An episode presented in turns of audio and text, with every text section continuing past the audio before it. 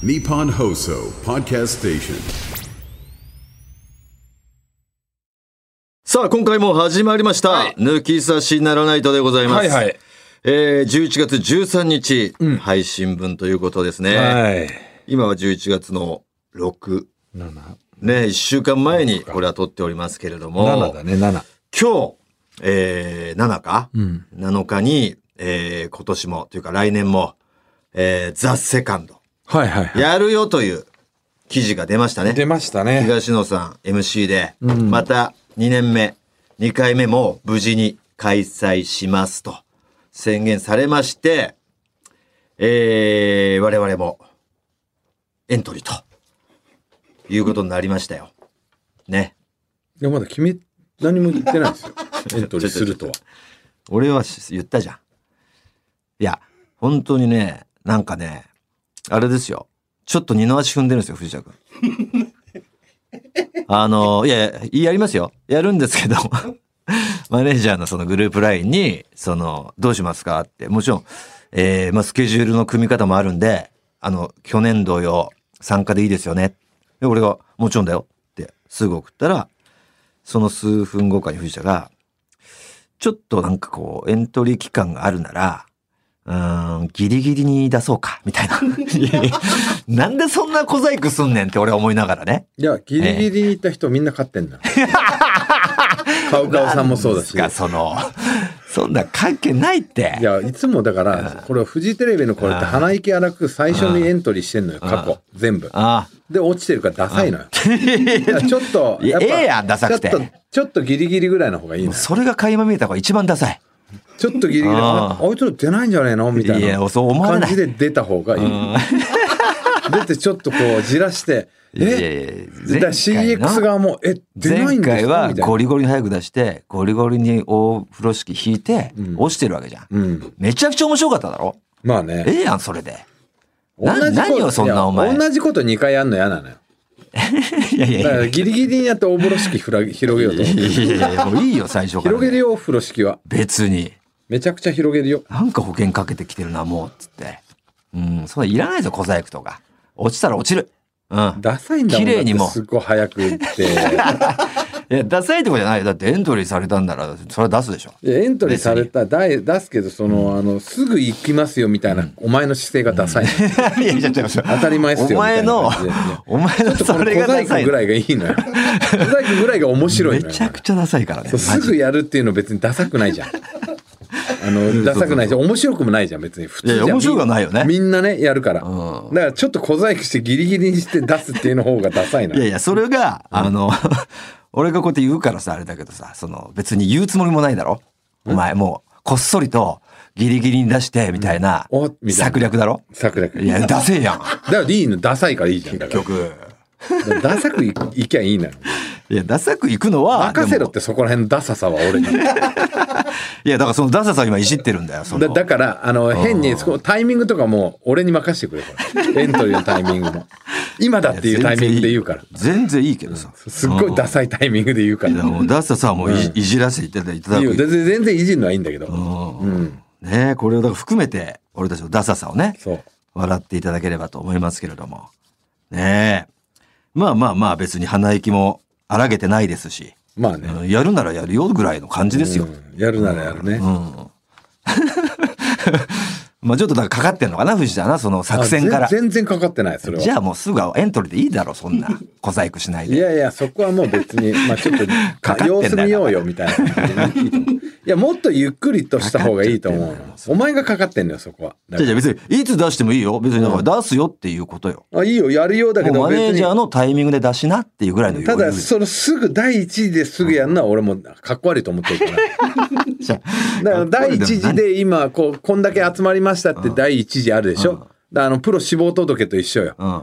あの、プロ志望届で、あの、全く、うん。あの、多分調査書も届いてないような高校生が出したりしてるじゃん。記念で。そんな感じになるのは嫌なのよ。いやいや、もうそれがダサいのよ。それになってんのよ。その小細工がだから、もう本当ギリギリに、あれ？あれ？高陵の真鍋出してなくない？みたいな。そのタイミングでやりたいのよ。ああ、やっぱ出るんだみたいな。それで指名されないみたいな感じで 一番恥ずかしい感じに、ね、なるかもしれないですけど。まあまあまあまあね。うんえーそれがあるよということですよ。さあ、えー今回は、えーゲストお呼びしておりますから、えーすごいですよね。えープロ野球が日本一は決定しましたが、えー藤田の愛する千葉ロッテマリーンズが、いや、もう本当に今年はね、ええまあまあ惜しかったよね。惜しいし、うんもう、もう満足ですよ、私は。うん。ははい。大満足です。いはいはいはい。そのロッテから。はい。うん、すごい選手たちがね、えー来てくれるということですけれども、えーまずはじゃあそろそろ行ってみましょうか。オールナイトニッポンポッドキャスト、トータルテンボスの抜き差しならないと。シーズン 2!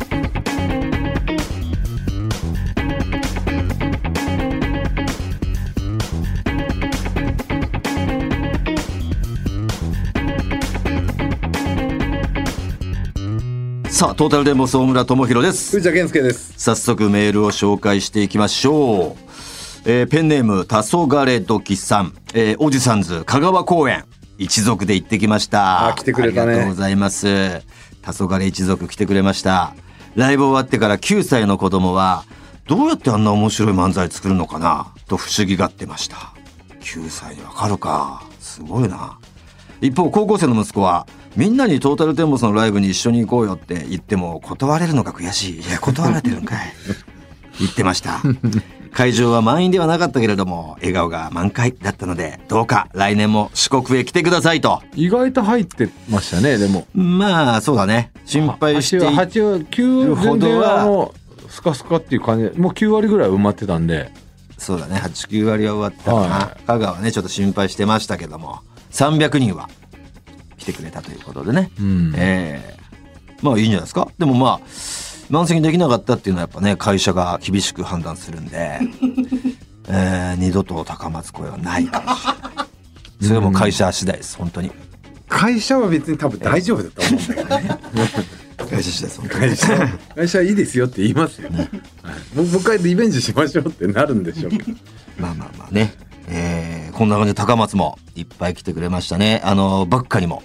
行かしてもらってね。バックカ行ってきましたよ。いや美味しかっめちたねゃくちゃうまかっ店長とそのリスナーのね、えー、いいっくんだっけな。うーん。た。あ。メール届いてるみたいですね。いやこれはた違いました、違う。えー、大将だから黄昏一族です。あおじさんズの香川公演大はしゃぎで参加いたしました。公演前のお昼ご飯にはあイッチーだ。えペンネームイッチーさんがやっているうどん屋さんバクカで偶然居合わせたペンネームミキミキさんとおお相席で美味しいうどんをいただくこともでき最高の一日でしたってことはミキミキとはニアミスしてたんですよ。俺たちが出た時にミキミキ並んでたんですよ、あ。うん。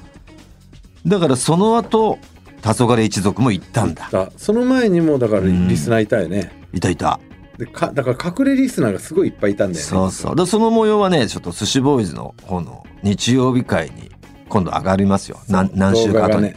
うん。あもうちょうどこのオンエアぐらいの近いのかな？上がってるかもしれない。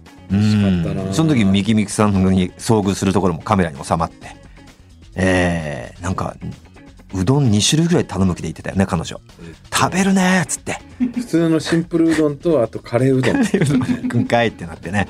うんその食べてる時に黄昏一族も来たとうん。いうことか。で、その、イッチーさんもね、えー普通のなんていうのかな、うどん職人の格好、店員の格好をして出てくれてたんですよ。その、寿司ボーイズも出てくれて。で、その姿しか見てなかったんですけど、ライブに来てたんですけど、私服めっちゃかっこいいんかいってなってねめちゃ。くちゃおしゃれだった。めちゃくちゃおしゃれ。あんな、うどん職人界で一番おしゃれなんじゃない？うどん職人はそうだし、んあれ香川で一番おしゃれだったんじゃない？かもしれない。四国で一番かもしれない。すごいおしゃれで。中四国で一番だったかもしれないね。あのおしゃれって、ろいわゆるおしゃれもおしゃれなんだけどなんだろう俺とかが絶対真似できないようなセンスのおしゃれ。だ菅田将暉的な要素が若干入ってるぐらいのおしゃれかな。そんな奇抜ではないから、奇抜ではないんだけどね。菅田将暉はちょっとさ、あ奇抜入ってるけど。当独自路線だけど、なんだろうね。でもちょっとモードっぽさもあるじゃん。まあ、あの、トレンチコートっていうのかな、ロングコートをね、あの本当に。だ幼児山本系のおしゃれなね。なびかせてね。うんカジュアルアメカジとかそっち側じゃないんだよねナイスナイス。うんちょっとすごいおしゃれだったな、えー、だから分かんなかったもんね。うんおお、一位ってなって。ということですね。さあ、この抜き差しではコーナー以外のメールも待っております。番組のメールアドレスお願いいたします。はい、TT アットマークオールナイトニッポンドットコム、TT アットマークオールナイトニッポンドットコムです。トータルテンボスの抜き差しならないとシーズン2。この番組は六本木トミーズ、そして初石、柏インター、魚介だし、中華そば、麺屋、味熊のサポートで、東京有楽町のニッポン放送から世界中の抜き差されをお届けいたします。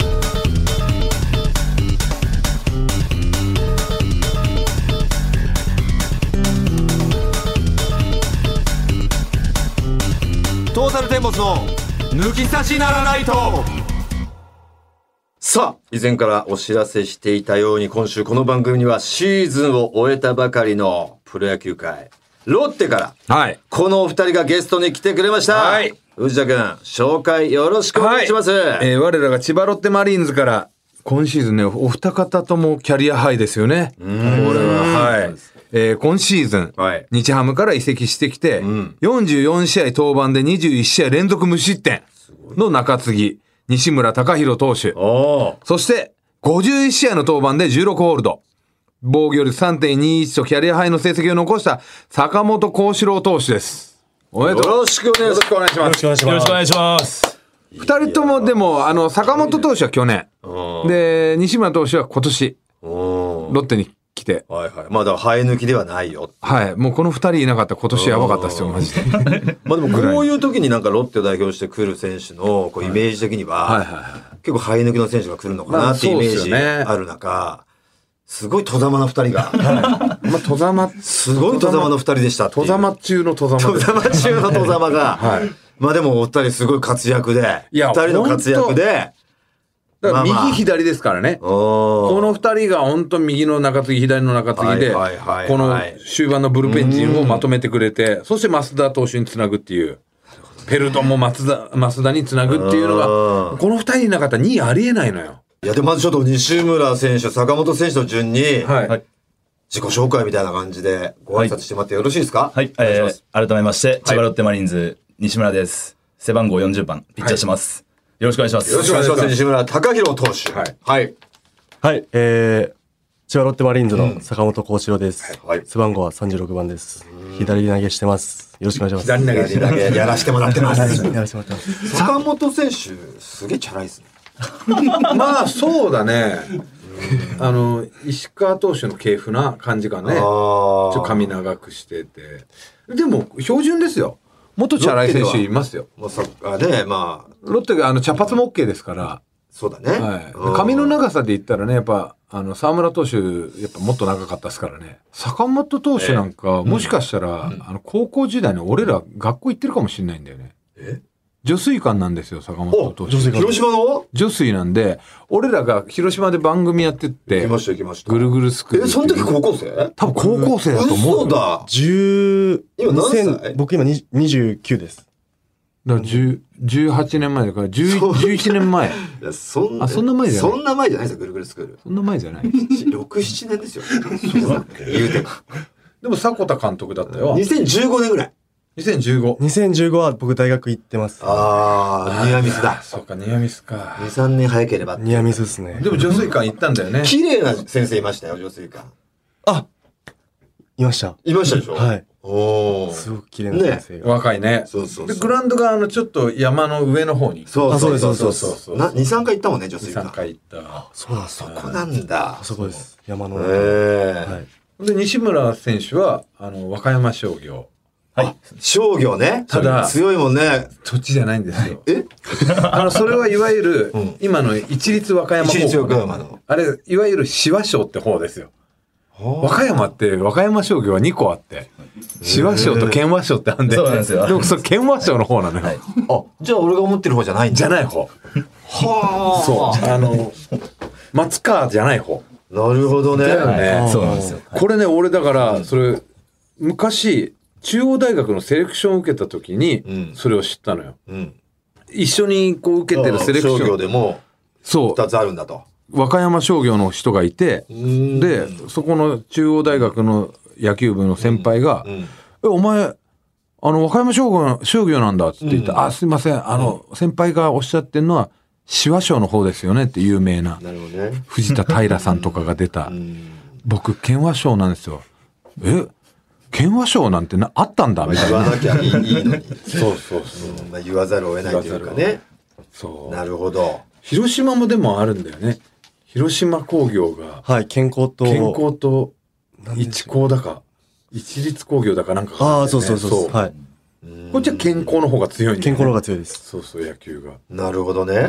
うん。藤田がどちらかと、なんか、西村、西村投手です選手の方、はい投手の方と、面識はあると。はい。西村投手が、だから、えーっと、大学が帝京大学ですよね。です。で、帝京大学って言えば、あの、もう青柳投手青が柳、投手。あの、帝京大学はいで今、去年、一昨年かさ、はい去年か、最多勝を取ってね、はい2年連続最多勝を取って、で、その青柳軍団なんですよね、西村投手が。そうです。一応。は帝い京で。そう。やっぱもう西村投手、あと広畑投手。大学ってやっぱそれぐらい絆があるんだ。そのもうチーム離れても、はい。もう帝京つながりで毎年。ただ、あんまりね、その、早稲田とか慶応とかだと、いっぱいいるから、そうか。あれだけど、帝京ってそんなね、プロがいないから、小伝いじゃないだおそうそう、だからまとまりやすくて、うんだってその、だって、えっ、と、キャンプ、うん自主トレ自主トレには、僕の同級生いるでしょ、はい。そう、だから、はい大村の高校の同級生が、内山が、内内田が。内田トレーナーがうん。温度を取って、青柳くんとか、西島くんとかを指導してて。そうです。はい。どうですか、うちの内田は。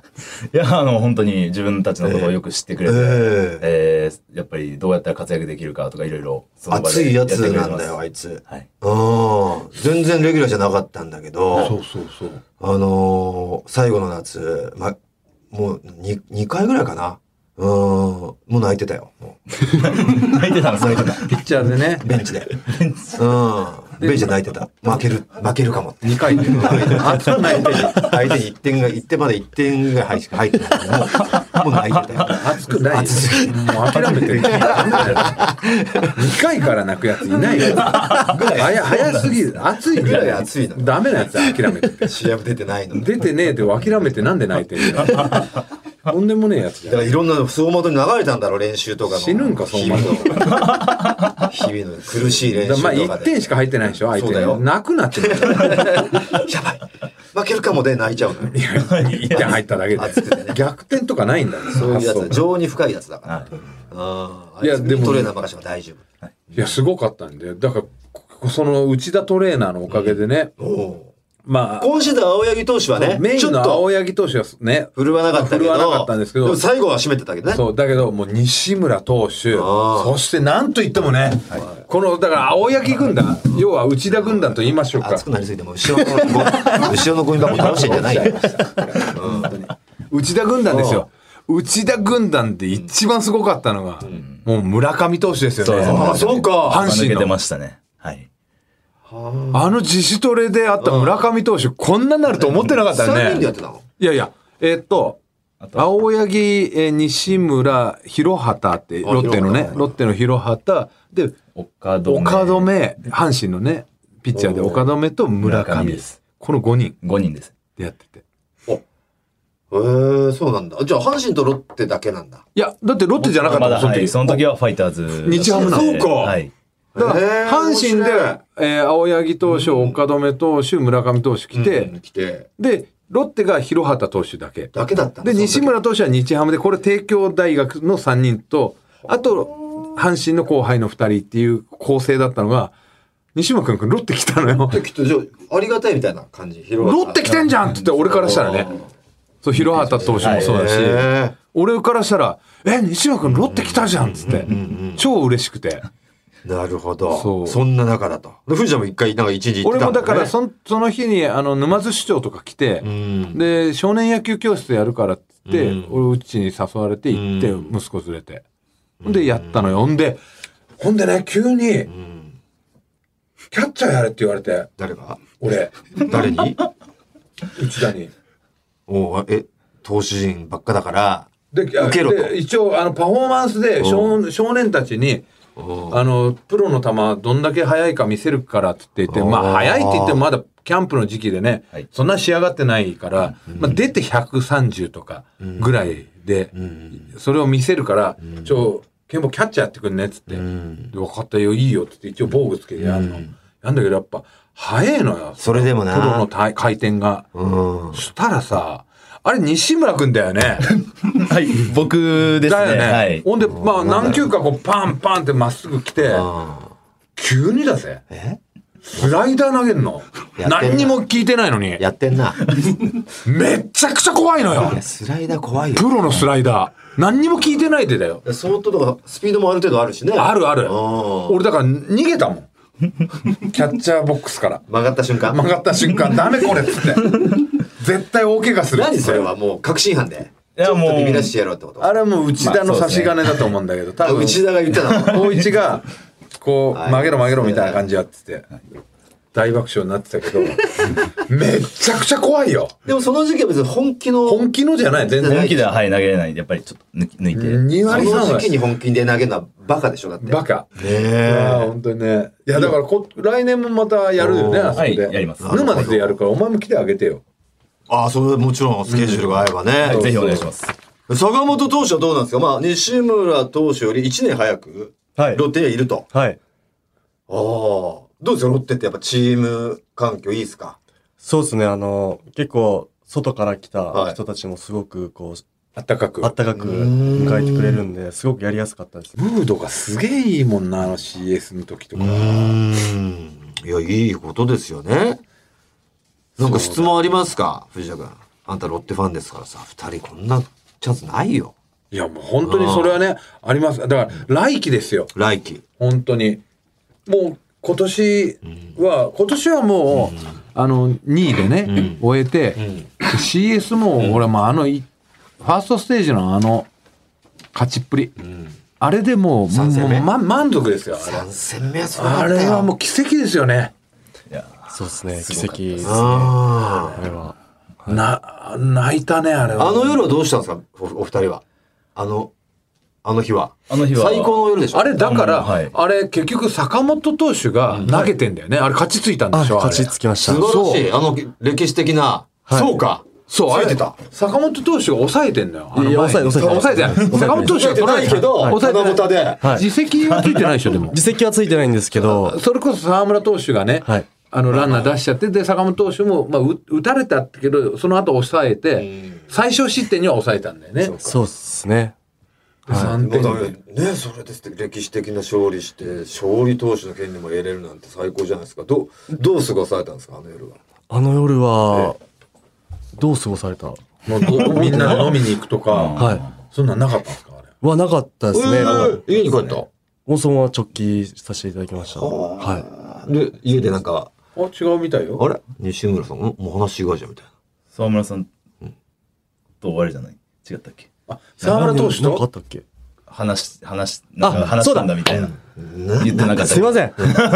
すいません。何が直帰だよ。直帰じゃないです。してないんかい。はい。ああの日の記憶を、そんな感じ？あんな歴史的な日の夜の記憶。いや、ちょっと、悔しかったまあ。確かにね、沢村投手と坂本投手は、あの、まあ悔しいは悔しいかもしれない。そうか。完璧に抑えたわけだだのね、どん、だの貢献で、あの日は。そうです。ピッチャー陣ははちょっと悔しかったと。はい。おうなんでまあその日は、ちょっと沢村さんにご飯誘っていただいおて、う行くかと。二人でご飯、あ夜食べ行ったんだ。はい。何を食べたんですか？生姜焼き定食。生姜焼き定食？はい。生姜焼き定食を。定食？はい。そういう時に食べるものでは、なんか意外な焼肉とかならわかるけど、生姜焼き定食？はい。もうカウンターのお店で、うん生姜焼き定食と、うんあの、お刺身を いただきましシンプル飯だよね。シンプルでしたね。昼の感じだよね。昼の。ああた。めちゃくちゃ美味しかったです。どういう話するんですか？あそういう時は。まああの、沢村さんはまあ3連投目だったんで、うんまあ、それで打たれてしまったなとはい。で、まあ僕が出た時にやっぱり初球を打たれてしまったんで、うんやっぱりそういうとこをもうちょっとこう、大事に攻めたらよかったなとああ、思そういうすね。なんかね、チャラついてるイメージじゃないですか？お二沢村さん方。がですか？え沢村さんがお二方です。ええ沢村投手はもうそのイメージないですよ。いや、その見た目だけ。あ俺が言ってんのは。うん。だけど、そういうギャップってすげえいいじゃないですか。ちゃんと野球に対してははい真摯に向き合うっていうね、はい反省して、はい。次に生かそうぜみたいな、はい後輩となんかやってみたいなのはすごいいい話ですよね。そうですね、本当うんに、すごく今年は沢村さんに助けられたっていうか。ただそんなことがあったのに、ああ忘れてた直球しましたねじゃない 響いてないじゃん。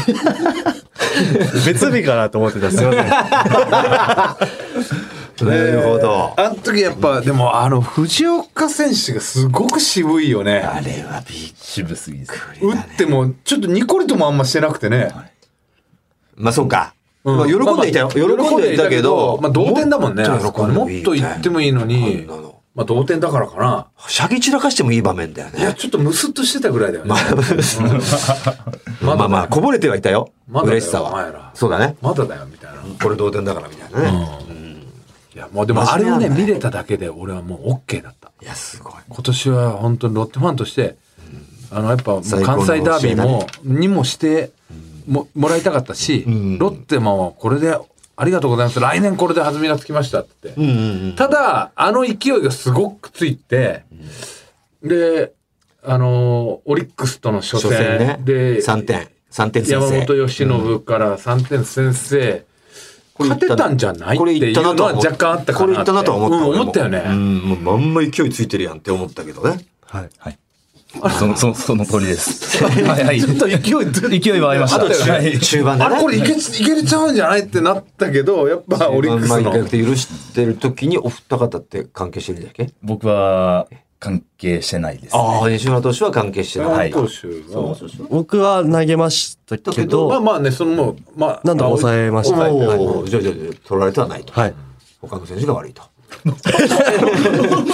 悪いってわけじゃないよ。勝負の世界だから。それはもういい子なしだよいい子なしいい子なしですよもちろんあれいけたなっていう悔しさはあるけど、十分戦えたなっていうのがあって。はい。だから来年なんか、これすごく期待できるなって俺は思ってます。来年の抱負聞きますか？早いね。まだ？違う。なんかあるでしょ？メールとか来てるでしょ？だって。メール来てますよ。いろいろ読みましょうよ。全然。えー、横浜市から、ね、DNA の場所から来てますよ。28歳。えー、りょう、りょうさん。りょうさん。個人的に、えー今年のマーリンズ MVP、お二人だと思ってます。いや、そうだよ。はい。お二人がいなければ、2位ではなかったと思ってますと。はい。1年間フル回転して、一番疲れがピークに来ていた時期、どのあたりだったんですか？すっごい野球に。ね。真摯。横浜なのにこれロッテファンなんだろうね。投手見てるもん。陣はこの二人と、あとオジーですよね。オジ島すごいですねすごかった。CS もね、最終戦も。最終戦。最終戦なんて、勝てば2位、負けたら4位だからね。そうだね。痺れただよね、あの試合あ、も。本当に。はいしびれました。あんなことないもんね。だって勝ったのにそう負けたら。そう引き分けで3位だっけ？そう。うん。で、しかも、あの、CS の三最終戦も、小島投手が先発して、しきっちり試合作ってね。素晴らしい。さすがでした、本当に。小島投手はでも、どのあたりがピーク？疲れのピーク？は。い、僕は疲れたというかもう肉離れしたんで、それがもうピークだったんじゃないかな。終盤。9月入ってすぐにうん離れましたか。はい。でもう今年は無理だろうみたいな吉井さんに言われたんですけうんど気合で直して。い気合で治るもんなんだ、離れを。やもう治療に専念。気合バナっちゃった。はいバナっちゃったんでもずっと電気当てたりとかして1ヶ月でなんとかすごいな。坂本投手は。はい。僕は、一回あの、前半の終わりぐらいにファームに落ちたんですけど。その前ぐらいからだいぶもう体が早いねはい。前半の前。調整失敗してたんですかじゃいやいや、調整っていうかまあ、その、一年通してというか、そこまで投げることなかったんで。そうですね、確かに。なんでちょっと、全然もう体が分かんなくなってましたね、自分の体で、が。こう、お二方は、じゃあ、この1年、今年が本当に初めて1年間、こう、戦うってフル回い転。う。ことが初フル回転ですか？まあ1ヶ月空いちゃったんですけどあそうかそうか。まあここまでいたのは初めてです。だから、ここうやって覚えていくんだろうね、そうだね。そう。誰もが初めてであるもんね、そのフル回転初めてっていうのは。いや、でもさ、それをね、あの、松坂とか、高卒1年目でやってるって、えぐいよね。確かにね。尋常じゃないよね。ああ、そりゃそうだよってことか。そりゃすごいよ。うん。でも、なんかコツみたいなの掴んだんですか？こう、コースももっといけるなとか、はい今回初めてだがむしゃらに多分やった年だと思うんですけど、こういうところにちょっと力、なんかセーブできるなとか、はい。ああ、なるほどね。なんかある、なんか見出したものあるんですか？ええまああの、寝れるときはしっかり、睡眠時間しっかり確保することと、シンプルに。シンプルなんですね。そこはもうシンプルで、あとやっぱしっかり3っていうのは、やっぱあんま寝れなかった、失敗したなってことがあったってことですか？そうですね、どうしてもやっぱりアドレナリンが出ちゃうあと、興奮してて興奮して寝れ寝れなくなっちゃうんで、それでもやっぱり無理やり寝寝ないと体力が回復しないんで、そこはやっぱ大事だなって思いました。で、それをどう寝るかみたいな対策を練ったんですか？そのアドレナリンが出て寝れない時に、はいこれやれば寝れるな、みたいな。僕はもうその寝たい30分前に湯船ちょっと使ってで、で出てきてからもうストレッチちょっと軽くして、もうそのまま布団入るっていう交代浴をやってるんでね。西村投手は。はいまあ僕から助言すると、しこればもっと疲れるかあ、ダメダメだ。アスリートだから、はいしこるタイミングとかもあるんだよ。そうですか。わかんないけど。ら。あボクサーみたいな。うん、僕さ。減量の時にしうで、しこって眠くなるの中学時代。中学でしこりを覚えた時、すっげえ眠くなったもん。うんいいかな眠くでももう大人だから。違うのね。うん、お二方も。しこって眠くなる年代だね。ねさあ、大迫先生どうですか？その、ここでちょっとこういう風にしようかな、来シーズンは、みたいな。そうですね。まああの、まあ、落ちてしまった時期もあったんで、うんちょっと、やっぱりこう、体的にまだ弱い部分があるんで、もうちょっとウェイト、そうか。線、やっぱ西村投手に比べて、坂本投手のが細いですね。そうですね、ちょっとジーパンが入らなくなるんで、いや、新庄、新庄選手かよ。ファッション重視な。新庄監督と同じこと言ってる。確かにな。でもっとやっぱ欲しいんですけど、ウェイトは。そうですね、やっぱ下半身は特にもうちょっとつけたいなっていうのと、ちょっと上半身はあんまりつけたくないんですえけど、ー、そういうのあるんですね、部分的に。そうですね。はい持たないんだよね、やっぱね、こう、一年間ってなると。だ増田投手とかすごいでしょ。フィジカルお化けですね。ずーっとよ、だから10、10年ぐらいずーっと60試合以上ぐらい投げてるよ。だからさ、俺はまだその先発とまた違うわけですよ。違うね調整の仕方は。そうですね。どうやっぱ、中継ぎ維持の方がやっぱ、体力とかスタミナは必要になってくる？あそこは、なんどう、なんとも言えないんですけど、先発やっぱり先発でも大変な場とこところもあるんでうん、また違う、まあ、でも。まあ、逆にこう先発って自分の登板日が今中6日とかかな、だったら登板日に調整さえすれば他は何やっててもいい的なところあるわけじゃん。まあね。うん。でも中継ぎとか抑えは絶対毎日ゲーム帯同しないといけないから、そこら辺ので投げるか投げないか分かんないけど作んないともいけないしね、そこの大変さはすごいあるんじゃないかな。あるよね。そうだよな。絶対、なんかまあ、素人目やっぱ中継ぎの方が難しそうだなっていう気はするよね。でバカみたいな質問しようぜ俺らうん素人だからうん。こうやっぱお二方に。うん。あのやっぱ朗希ってすごいって まあバね、それは近くで道は見てるだろうから。はいやもう全然やっぱ桁違いいや、もう桁違いですね。特に何が？いや、もう投げる球がもう、見たことないですっていう感じでした。単純に速さとかいうか。速いし、ゴワー言って、もう、バッター音が音も聞こえる、なんか勝手についてくる要はだからそ見てるの新幹線ホームで、通り過ぎてファンっていう、あれ、あの感覚がなるんだ。がのもうなってるよりも感じちゃうボール投げてます。すごい。すごいです。だってまあ確かに164、5うん。は出てるけどでも150後半とか、もうなんだったらお二方も、ね、150は投げるし、うん。ね、150中盤ぐらい投げてる人も中にはいるじゃないですか。150ってすごいからね。うんおあでももうもう一個違うか162、まあ3そうなんだけどさ。そうだよね。でもやっぱそそれでも全然速さは違うんだ。いや、違いますね。全然、本当に。同じぐらいのスピード投げる人と比べても球質が違うんだもん。もうね、違うよね、なんか。そうそう。しかもあの、あと、僕らのまっすぐぐらいのフォーク投げるんで、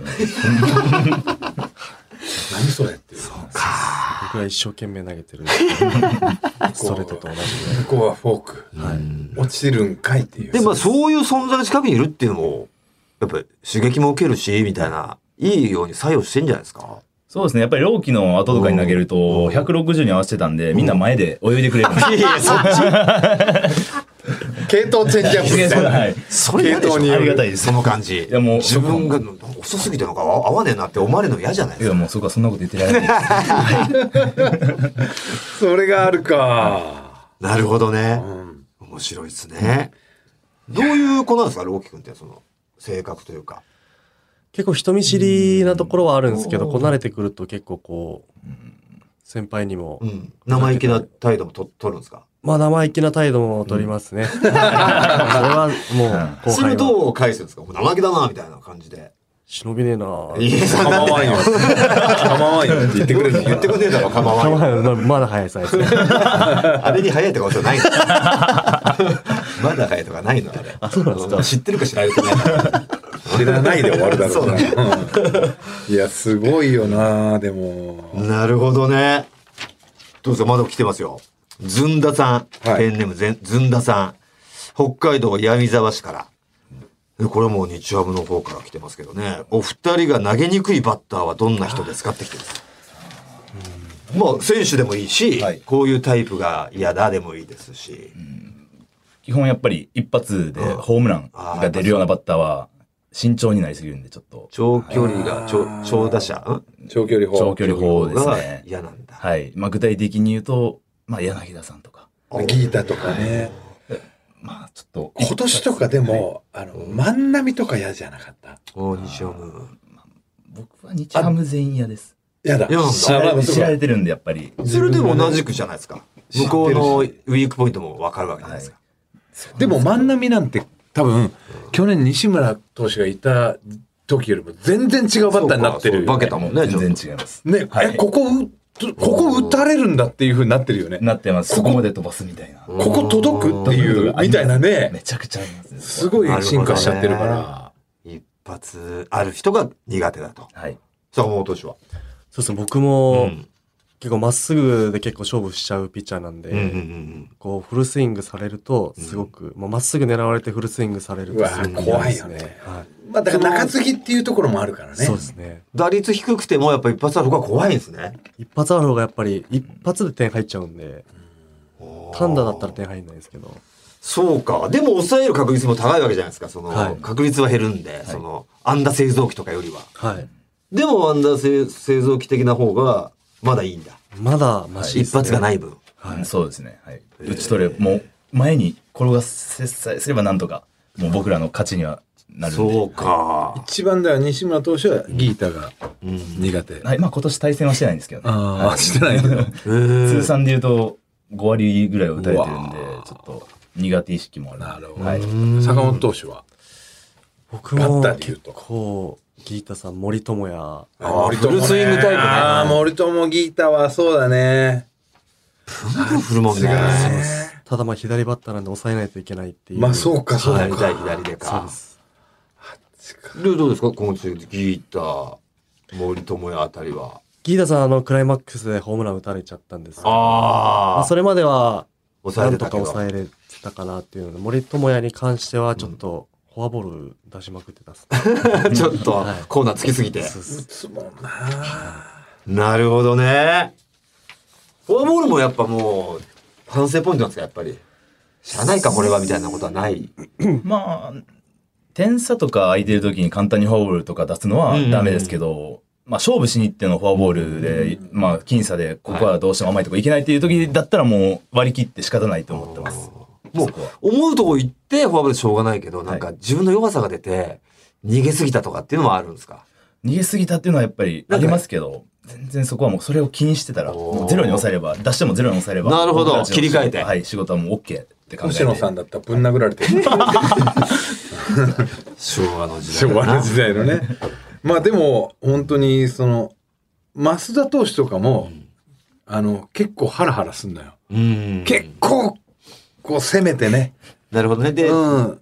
フォアボールとかあるからなん溜めちゃうってもあるよね。ランナー一塁から真骨頂みたいなところあるからね。一塁行かないとちょっとき気持ちが入らない。気持ちが入らないみたいな。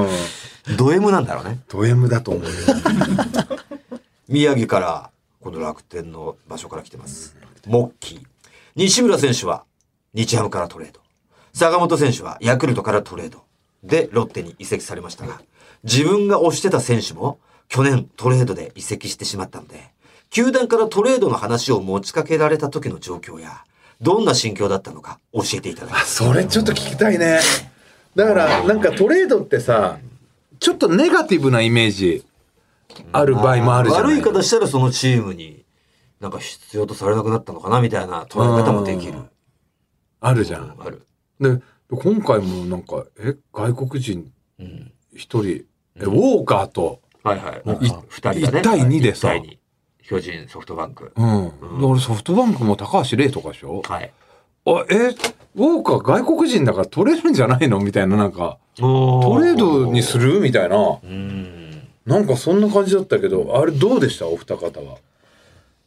僕西村投手は単純に、え、何対何 ?1 対一対一1対1で。はいで、ロッテ側からは、福田選手ね、そう、福田だ。はい。福田と福田選手が。そういう時って、福田幸輝。やっぱその福田選手の活躍が気になるもんなんですか？その。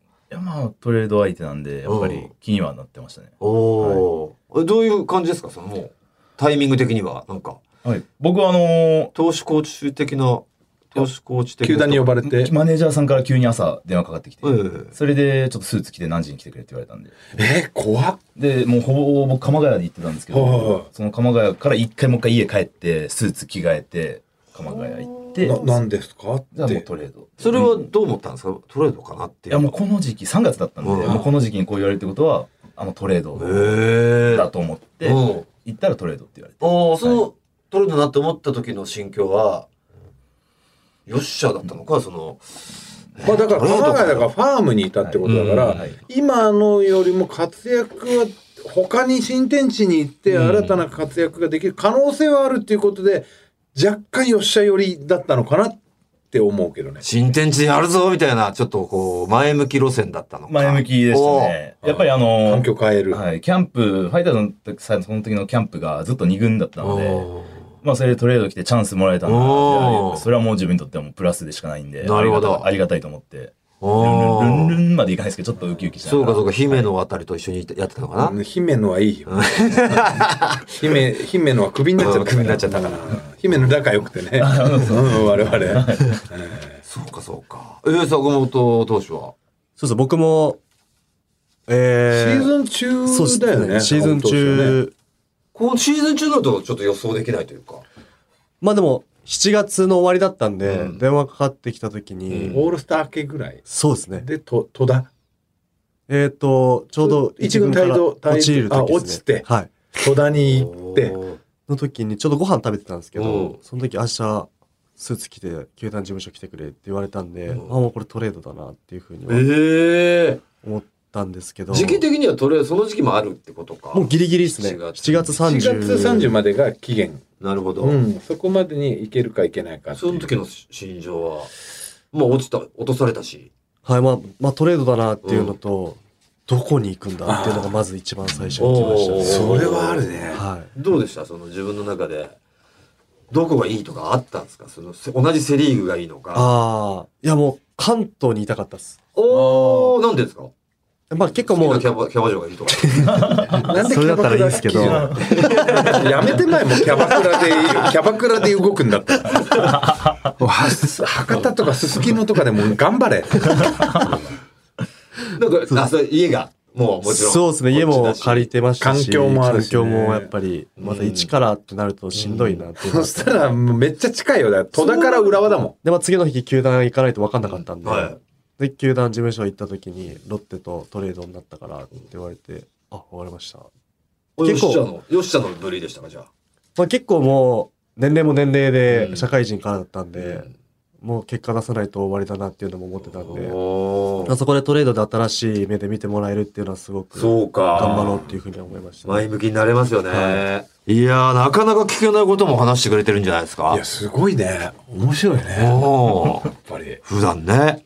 そうだよね。いやー、でもだからそれのトレードがなんか成功した二人だからね、こうやって楽しく話せてる心情っていうのはちょっとね、あんまり聞けない話だ失もんね。敗しちゃってる人もいるわけじゃん、いっぱい。そうだねトレードして全然活躍してない人やっちまったとかね。FA とかね。めそうそうそちゃくちゃ多いよな、それうんで。環境変わってやっちまったパターンう。う。ね。うんん。いや、なんか、ね、俺たちほら、情けねえみたいなコーナーもあるんですよ。はいあの、視聴者、リスナーからね、情けねえなことしちゃいました、大人になって、おっさんになってみたいな。はい。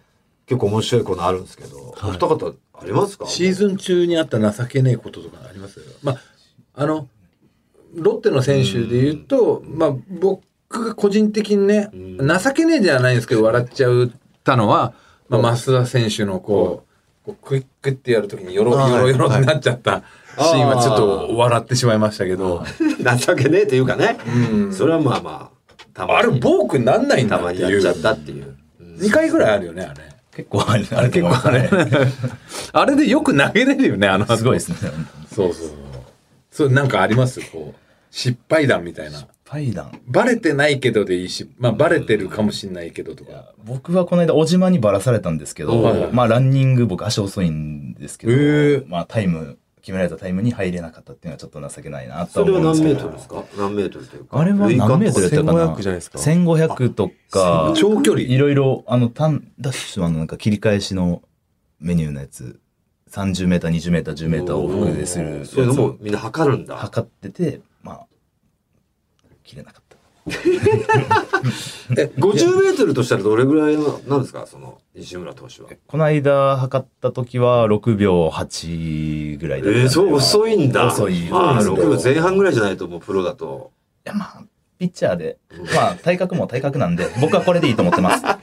まあ、ガタイがいいですもんね。ウエイトが。西村投手より遅い選手もいるんですか？いないんじゃないですか？ないんじゃないですかね。いないと思うんですチーム一鈍足。ピッチャーダンソクピッチャーで。はい。野手でめちゃめちゃ遅い選手とかいます？柿沼です。柿さん。あ それはもう、すぐ入れます。すごい遅い。すごい遅いです。な僕より遅い7秒僕ぐらいいっちゃう7秒ぐらいあるいっちゃうと思います。でももう、プロ野球の中での遅い方ってだけだもんね。いやでも7秒台は遅いぜ。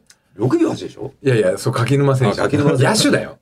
野手の7秒2、3西村投手の6秒8は別にね。うん、もう全然。全然ピッチャーだしね、別に足の速さ関係ないけど。けどやっぱ決められたタイムに入れなかったっていうのは、やっぱりちょっと悔しいですし、情けないなと思いますね。なるほどね。まあ、あの、自主トレの時に練習しましょう。うちに行って、お家に行ってね。まあね、早いに越したことないから。足速くしてもらいましょう。一緒に。やだーすごいきつそうなんだもん、見てて。藤田遅いですからね。うん、俺も遅いからやだな。坂本投手あります？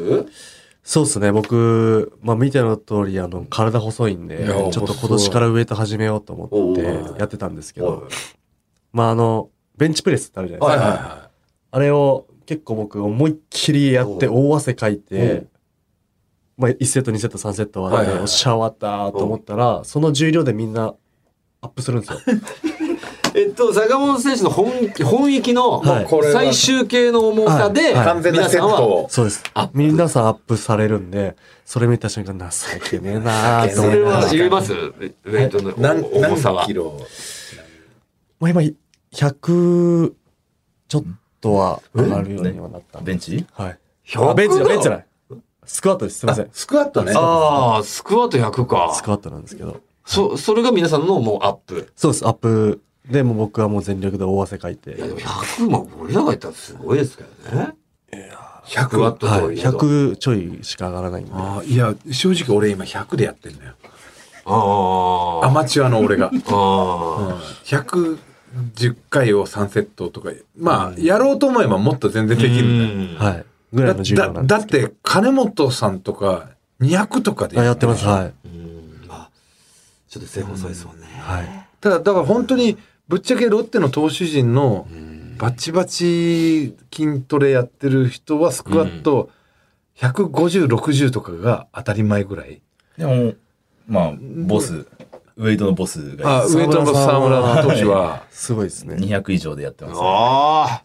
すだごいからですね。、100はアップにもならないぐらい。なってないです。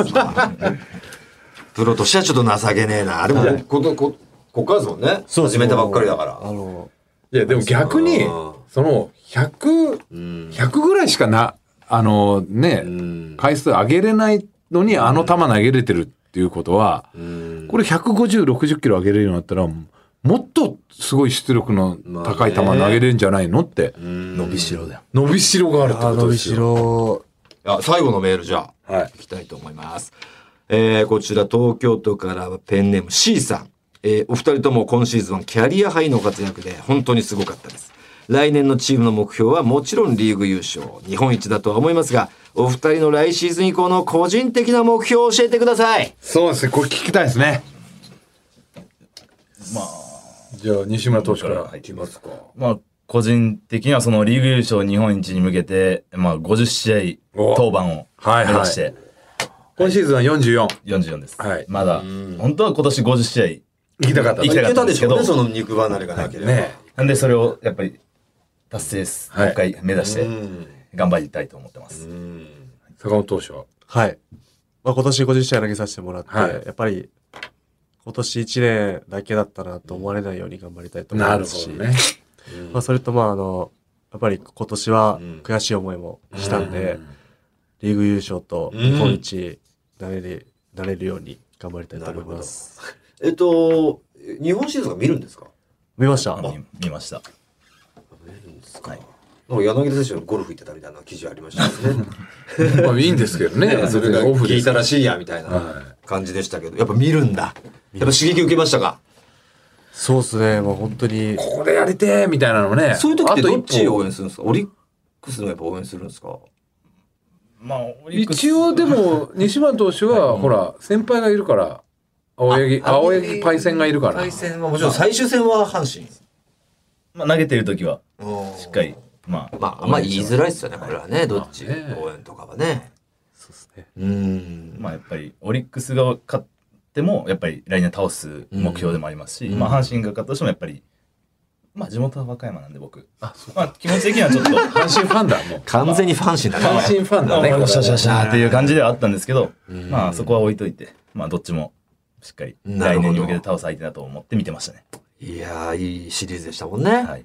うん。いや、もうでもね、ロッテは、あの、リーグ1位はあるんですけど、リーグ優勝って、しばらくないんですよ。おーえっとね、2005年だかが、えっと、その時、パリーグだけが、うん。CS があっはいはいはいはいて、で、それの、一応下克上で勝ち上がったチームを1位とするっけど、てなって。本当に2位だったんだっけ？本当は2位なんですよ。だだかららまあそこは一応1位となちょっとしこりがついたやつでしょ？リーグ優勝ではないんですよ。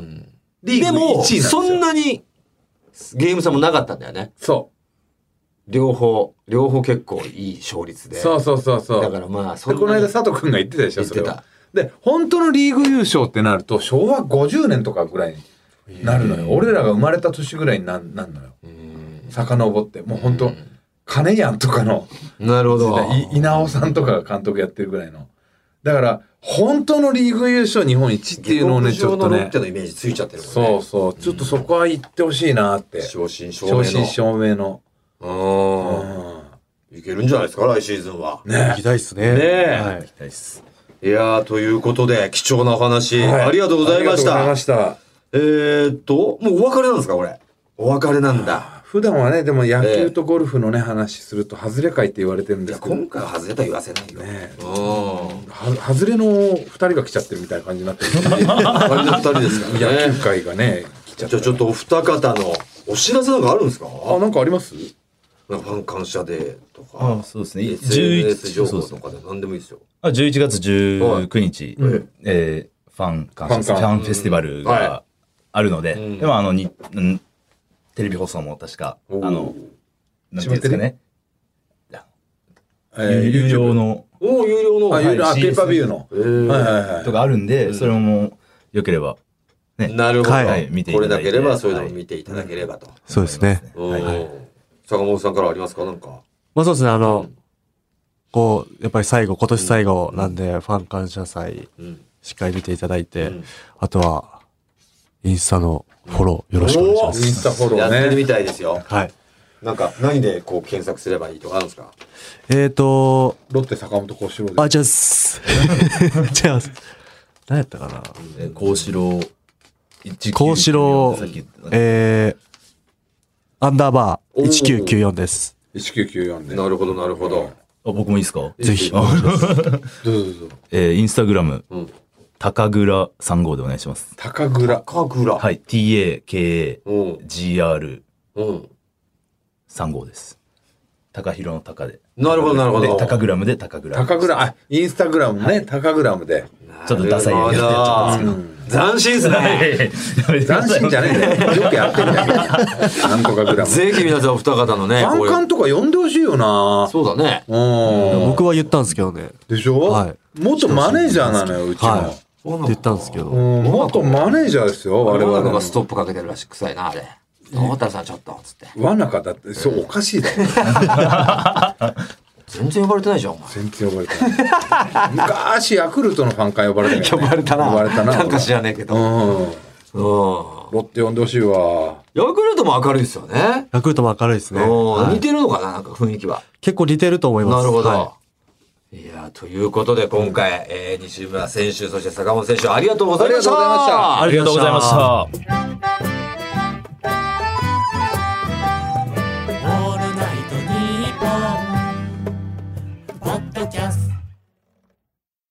いやー悔しいね。悔しい？また？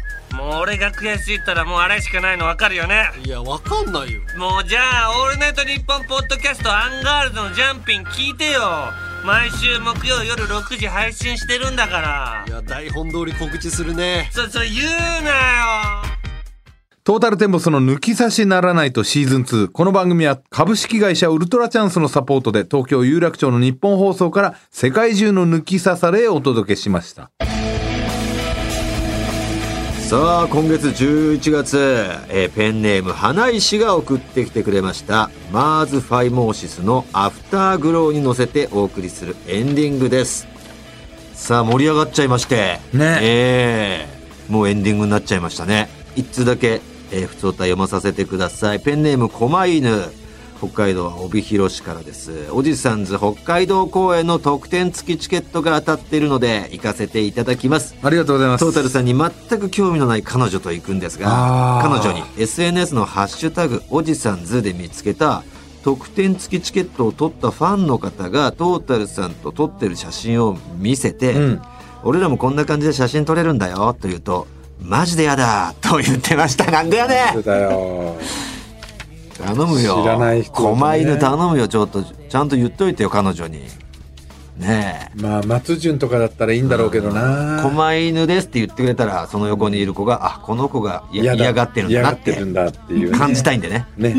ええ狛犬ですって言ってぜひ狛犬ですって言ってください。はい。ええこれは流れるんだよね。あの札幌公演の前にも流れますよね。うんああ間に合うという。